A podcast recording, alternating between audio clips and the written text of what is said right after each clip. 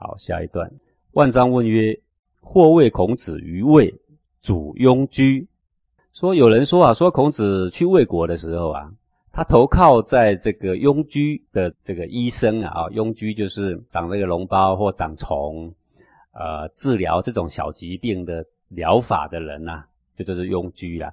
说听说啊，这个孔子到魏国去的时候，投靠在治庸居的这个医生的这个家里。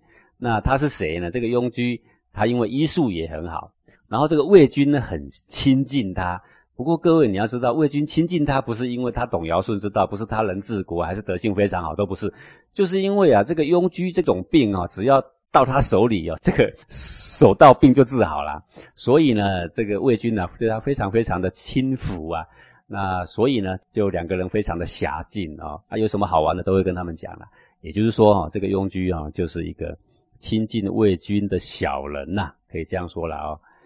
于其主四人集还呐，四人啊，帮这个齐军呐推拿啦、捏捏肩、捏捏背的啦，那种叫做这个四人啊，也是一个齐军所很狭近的一个姓陈呐。各位，为什么我们讲姓陈呢？就是他不是会尧舜之道，他不是会爱民之道，他不是会仁政，他也不是有德性，他是有一点点小技艺，而常常天天围绕在君的旁边。然后呢，君喜欢什么，我们就提供什么，我们叫做狭进的小人啊，这样各位知道意思了。有诸不有这个事情吗？这孔子在魏国的时候也投靠在君旁边的小人，那么去齐国的时候也投靠在君旁边的小人，那什么意思呢？就是说想要亲近那个国君吗？找不到机会吗？那么找正人君子呢？正人君子国君又不喜欢呢？那国君喜欢什么呢？诶，国君专门喜欢逢迎他的小人，就是最逢迎他的是谁呢？就是这个庸居跟吉桓呢。那孔子呢，是多么一个专营的人？你看他专门找这个漏洞，他都知道说怎么样去找谁对他呢最有好处，就去投靠这个人，而这个人就是君子所不屑的小人呐。也就是说，孔子为了求禁用。到哪里呢？都投靠到小人的身旁，与小人为伍，有没有这个事情啊？孟子曰：“佛不然也呀。”孟子说：“没这个事。所谓没这个事，不是瞧不起治庸居之病的人，也不是瞧不起说那些做侍卫的人、服侍的人，统统不是，是说瞧不起那些性尽的小人呐啊！说没这个事。”好事者为之也啊！这个所谓好事者，就是后来的人派别不同，党派不同，信仰不同。总之，你们认为他很行，哎，我是一个信墨家的人，我就想办法把孔子给拉下来。我是从信杨家的人，我也想办法要把孔子把他拉下来。你们都说他很好吗？那我来举一举他不好的事情来说说嘛啊，是这样的。余谓主言仇游。他说不是的，其实这个孔子去魏国的时候，他投靠在哪里呢？在魏国的贤大夫叫做颜仇游的家里。米子之妻与子路之妻兄弟也。这个米子呢是魏灵公的一个姓陈，其实就是米子瑕。米子瑕各位就比较清楚，米子瑕是个男生，年轻。貌美，好，那个体态非常的美就对了。结果呢，这个卫灵公呢喜欢蓝色，哎，这两个一拍即合了，也就是现在所说的同性恋了啊。这个米子瑕有蓝色，卫灵公喜欢蓝色，结果呢，因这个蓝色而得卫灵公的宠幸了。你就知道这是一个多小人的人啊，对不对？他的老婆，哎，这个家伙还有老婆啊，与子路之妻兄弟，他的老婆呢跟子路的老婆啊是姐妹了。那也就是说，可以搭得上关系啦。米子谓子路曰：“那米子跟子路是什么关系呀？就就是连襟嘛，对不对啊？”米子跟子路说：“孔子主我，未亲可得也。”这个“主”啊，跟“住”就是住在哪，其实就是投靠或巴结的意思。说孔子如果来巴结我、投靠我的话，哎呀，我只要帮他讲几句话，未亲可得也。他不是到处走有列国，不就是为了找一份俸禄吗？啊，投靠我就行了。我帮他找一份官做做怎么样啊？子路一告，子路就把这个话告诉孔子。孔子曰：“有命。”孔子说：“啊，得失有命，好，能不能当官有命？这什么意思啊？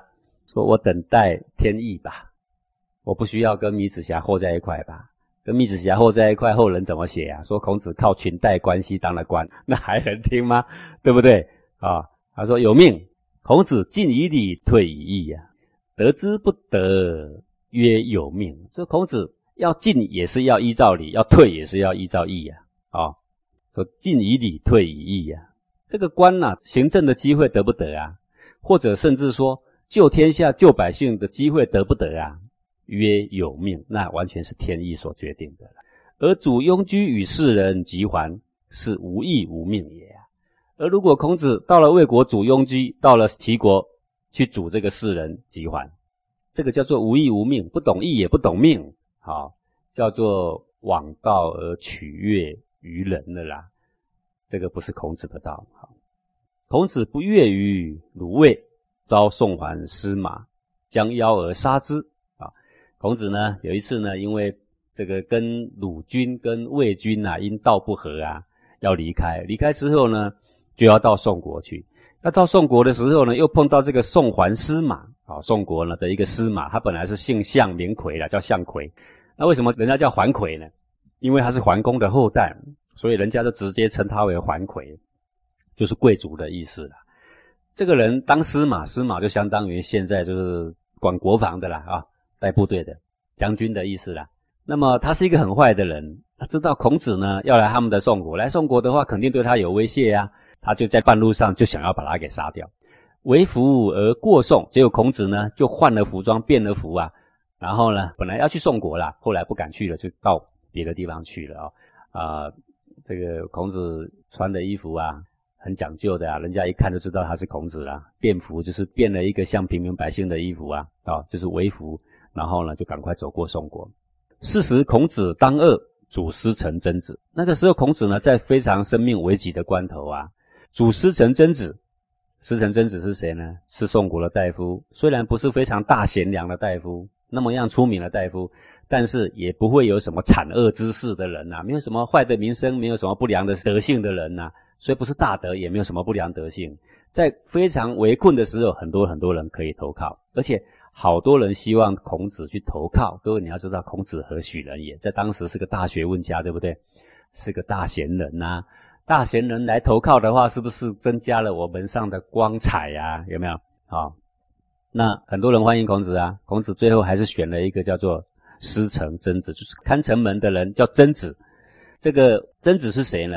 为陈侯周成啊，他就是陈敏公。陈敏公叫做周啊，做过陈敏公的臣的。啊，这个人呢是一个正直的人，就说在生命危急交关的时刻，孔子依然不肯投在那种小人之家，也不肯去寄宿在小人之家，不要让人家觉得孔子与小人为伍。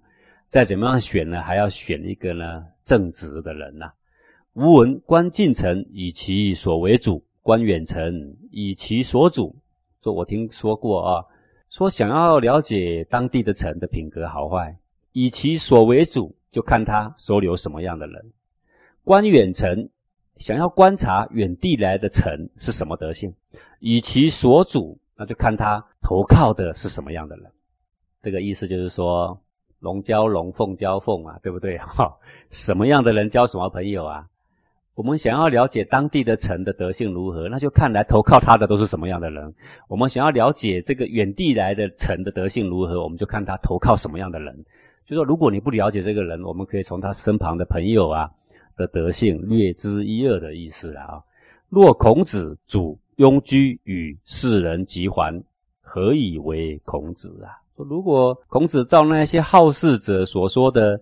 去巴结庸居，去投靠在那个吉环那种姓晋的小人的家里，然后呢，依他们的关系想办法接近当国的国君，那这个人还叫孔子吗？还是不配叫孔子的啊？这个是孟子啊，又为孔子在辩论别人对他的无谓的批评啊，又是一段故事了啊。那么想要污蔑圣人的人，自古及今都有的啦。到现在还有，不是没有嘛？啊，那孟子呢，不忍圣人受辱啊，也不忍这个事实遭受委屈呀，所以呢，不断的举证啊，来据理力争啊。所以，呃，后人很多人都说孟子好辩呐。坦白讲，孟子当时若不是这么好辩，这么据理以争的话，那很多事实是无法呈现的。因为像孟子那样聪明睿智、看事情如此的透彻、灵犀的人呐，是非常非常少的。要我们呢，我们就算想帮孔子辩论个什么，然后呢，当你真正要辩论的时候，你发现呢，你找不出任何题材跟有力证据啊，对不对啊？啊，只有像孟子这样的人呢，随便信手拈来啊，都是非常有力的啊，让人可以很简单、清楚、明了的一些事实的说法了啊。好，下一章，万章问曰：“或曰百里奚自喻于秦养生者，五羊之皮食牛，以邀秦穆公，信乎？”万章接着又问啊，又问说：“那么听说这个百里奚呀，百里奚是谁啊？百里奚是虞国的一个贤人。虞国是一个很小很小的国啊。虞国呢，就里面呢，国虽小，就有这么一个贤人。那么这个虞国实际上是很快就亡国了啦啊。亡国之后呢，自喻于秦养生者。那么百里奚离开了这个虞国之后，那个喻啊是卖。”自己把自己卖了，卖给谁呢？卖给一个秦国的一个养动物的人啊，养马啦、养猪都好啦，啊的一个家里啊。为什么要到那里去呢？因为那里呢很接近秦穆公。五羊之皮十牛，他自己卖自己多少钱呢？五张羊皮的价钱，好就把自己卖掉了。各位，如果有人要买你的话，你要卖多少？你说哦，无价，对不对？百里奚把自己卖几张皮呢？五张羊皮呀。然后呢，去做什么工作呢？养牛啦，啊，以邀秦穆公，为什么？因为这个养牛的地方离秦穆公非常的近呐，啊，秦穆公是谁啊？五霸之一啊，就说百里奚还没有去辅佐秦穆公之前，其实秦穆公并不是霸主了，啊，只是说他是不是借这个不正当的手段呢，专营的手段来求取一个接近秦穆公的机会呢？有这个事情吗？孟子曰：“佛不然，好事者为之也。”孟子说：“没这个事啊，那我举一些例子来跟你说说，你就懂了啦。百里奚虞人也呀，百里奚是虞国的人，晋人以垂击之弊与屈产之胜，假道于虞以伐国。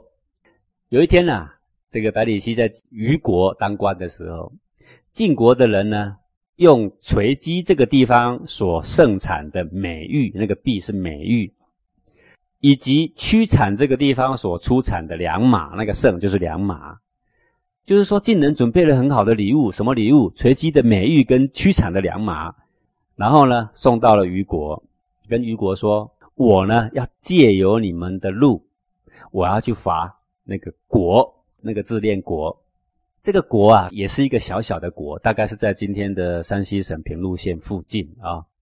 说我想要去伐国。”但是呢，我会经过你们虞国的地方，那我这些礼物送给你，那请你们呢借这条路让我走吧。好，那现在虞金呢，这个进退两难了。怎么样进退两难呢？因为虞国很小，晋国很大，我是答应还是不答应啊？我不答应，他直接打我就好了，对吧？啊，不如答应的话呢，说不定还有一条生路。那个时候，百里奚在想，不能借，部队一进来你就完蛋了啊。然后那个。虞军呐，并没有听从了啊，所以后来晋国呢，先经过了虞国，把国给灭了，而后还师的时候啊，不是又进了这个虞国了吗？第二次就把这个虞国呢给灭掉了啊。公之奇见那个时候呢，虞国有另外一个贤大夫，就是公之奇。公之奇呢，就劝虞军说：“不要借，不要借。”百里奚不见，百里奚呢？站在旁边都没有说话，啊，为什么？因为他知道他的国君呢，在他旁边这么久这段时间呢，是不可能见得听的。好，知愚公之不可见而去之情，他知道这个愚公就是愚君呐，没有办法见，啊，这个扶不起的阿斗啦，所以呢，他就辗转去到了。秦国啊，他去之前并不是离开虞国直接去到秦国了，这是一个缩短的一个说法啦。啊。他实际上是从虞国去到了晋国，而又迁徙了好多波折啊，然后才回到了秦国啦。啊，就是他到了晋国，晋国本来要给他做臣，他认为没发展，后来呢，刚好秦穆公呢要从晋国娶妻呀，那么晋献公呢就命这个百里奚呀。做陪嫁的这个臣呐，结果要往秦国途中的时候，百里奚呢，他认为说啊，我堂堂百里奚哈，我有这么高的才智，我可以救天下。结果现在呢，变成了人家陪嫁品哦，他实在是咽不下这口气，他就逃了。逃到哪里去？你知道？逃到楚国。结果呢，这个逃到楚国的时候，楚王不知道这个人很贤良，进入他的国境啦，他就呢叫他去南海去养马啦。哦，这个白里奚有过坎坷，不是养牛就养马啦。然后后来呢，秦国的大夫有一个叫做公孙支啊，公孙支知道这个百里奚非常贤良，而现在呢落魄在这个楚国养马啦，啊，他就告诉了秦穆公。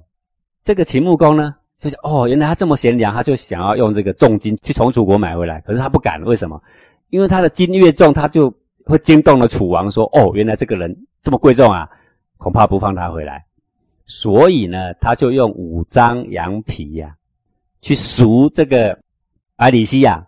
结果呢，楚国竟然答应了哈？为什么？这一招很厉害啊！他如果用五块黄金呢，恐怕是赎不回来，因为楚王说哦，这个人值这么多钱嘛，我得好好了解他。他就故意用五张羚羊皮的皮呀，去赎他，结果呢这个骗过了楚王。楚王说：“哦，这个人真是卑贱，好吧，好吧，那就就拿回去吧。”结果呢，他回了秦国之后呢，就被秦穆公拜为相。就 后来人家称他为五陵大夫啦，就是五张羚羊皮的大夫啦。哈，实际上呢，他是让秦穆公称霸的一个贤人呐。所以，知于公之不可见而去之情啊，他其实是辗转很多故事的，他只是把他想要简单的说说啊。后来到了秦国啦，连以七十矣，曾不知以十牛，甘秦穆公之为乌也呀。各位想想看，当时百里奚已经七十岁了啊，这七十岁有够坎坷，又养羊又养牛的，又放马的，到底是干嘛哈？难道一个七十岁的长者不知道说借着养牛？去求取入位，那么专营到秦穆公的旁边，这是一个很卑贱的行为嘛？为什么卑贱？养牛不卑贱，但是用养牛去骗官就卑贱。各位这样懂意思吗？可谓智乎？如果这个百里奚到七十岁还这样，还配得上人家说他有智慧吗？啊，古圣先贤只用尧舜之道去取悦于国君，从来不用任何别的东西啊。不可见而不见，可谓不智乎？你看他在虞国的时候，他知道国君不可见。他就干脆省下来不见，因为公子岂不是见了好久还是没用，对不对？将有先见之明啊，可谓不智乎？他算没有智慧吗？知于公之将亡而先去之，他知道这个晋国的部队进来伐国之后回来，一定这个虞国就要亡了。那么他还没打的时候呢，百里奚就先借口就先离开了。啊，不可谓不智也，不能说百里奚是没有智慧哦。时举于秦之木公之。可与有形也而相之。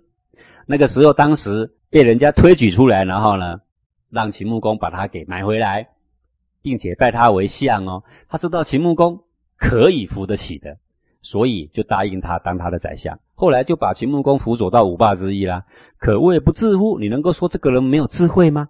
向秦而显其君于天下，可传于后世，不贤而人知乎？你看他当秦穆公的宰相。而能够让他的国君成为五霸之一，这么样的彰显他的英明啊，可传于后世，不贤而人知乎？让这个秦国流传这么久远，你说他不贤明吗？不贤明能够做到这样吗？自欲以成其君，相党自好者不为，而为贤者为之乎？如果自己靠着卖技艺，然后来骗取官位，来吸起他的国君的眼睛。在香港里面呢，那一些洁身自爱的人都不肯如此的枉道取荣，而为贤者为之乎？你认为贤者会肯这样做吗？好，到这里为止呢，就是孟子。虽然不能够说我在场，我看到他，他不是这样，因为他没在场嘛，对不对？不过我们用推演的列推所有过去这个百里奚他的所有的行为和他思想，你就可以知道说，他不是一个这么样的。阿谀逢迎的人，也不是那么样的没有智慧的人。实际上，他是非常有气魄跟有大智慧的人。你看他会这样做吗？他等于是在间接的否定那一些好事者不断的那一些污蔑批评的话了啊。好，我们前几段呢都在讲一个事情：那投靠在谁的门下有什么关系？诶，他的职业是治这个。呃，龙窗的有什么关系？还是他是做仆人的又有什么关系？那些都没有关系，而是说，如果你要当官，各位当官是做什么的？当官不是赚钱的，当官不是贪污的。古人当官是很有德性、很有担当的人干的。上去是要做什么事情？就是要救国救民用的，就要垂范于万世用的，就是要让尧舜之道彰显于天下用的，所以不能够用其他任何哗众取宠的方式，不能够用任何枉道取容的方式，那个就是性尽的小人才这样做的。好，那孟子不断的辩论，那因为当时的谣传很多。那这个万章知道孟子的厉害呀，那希望借由孟子的口直接来解这个事情，然后让大家有所依循呐。所以万章其实是故意的问呐啊，然后呢，孟子呢就好好的把它给答完，我们今天才能够去看到这些文章。那就像现在也是一样，人们总是怀着门户之见呢，随意贬损不同门派的人，有一个缝就要插一根针，对不对？就像是以上这几篇文章这个样子，那人人君子有人人君子的看法，正派的人有正派的人的见解，邪门的人有邪门的变术，对不对？诡辩之术。不过呢，既然是要学道，就要学一个天地之间正正当当的道，不要去学那一些辩论的诡辩之家啊，用那一些小人的道啊。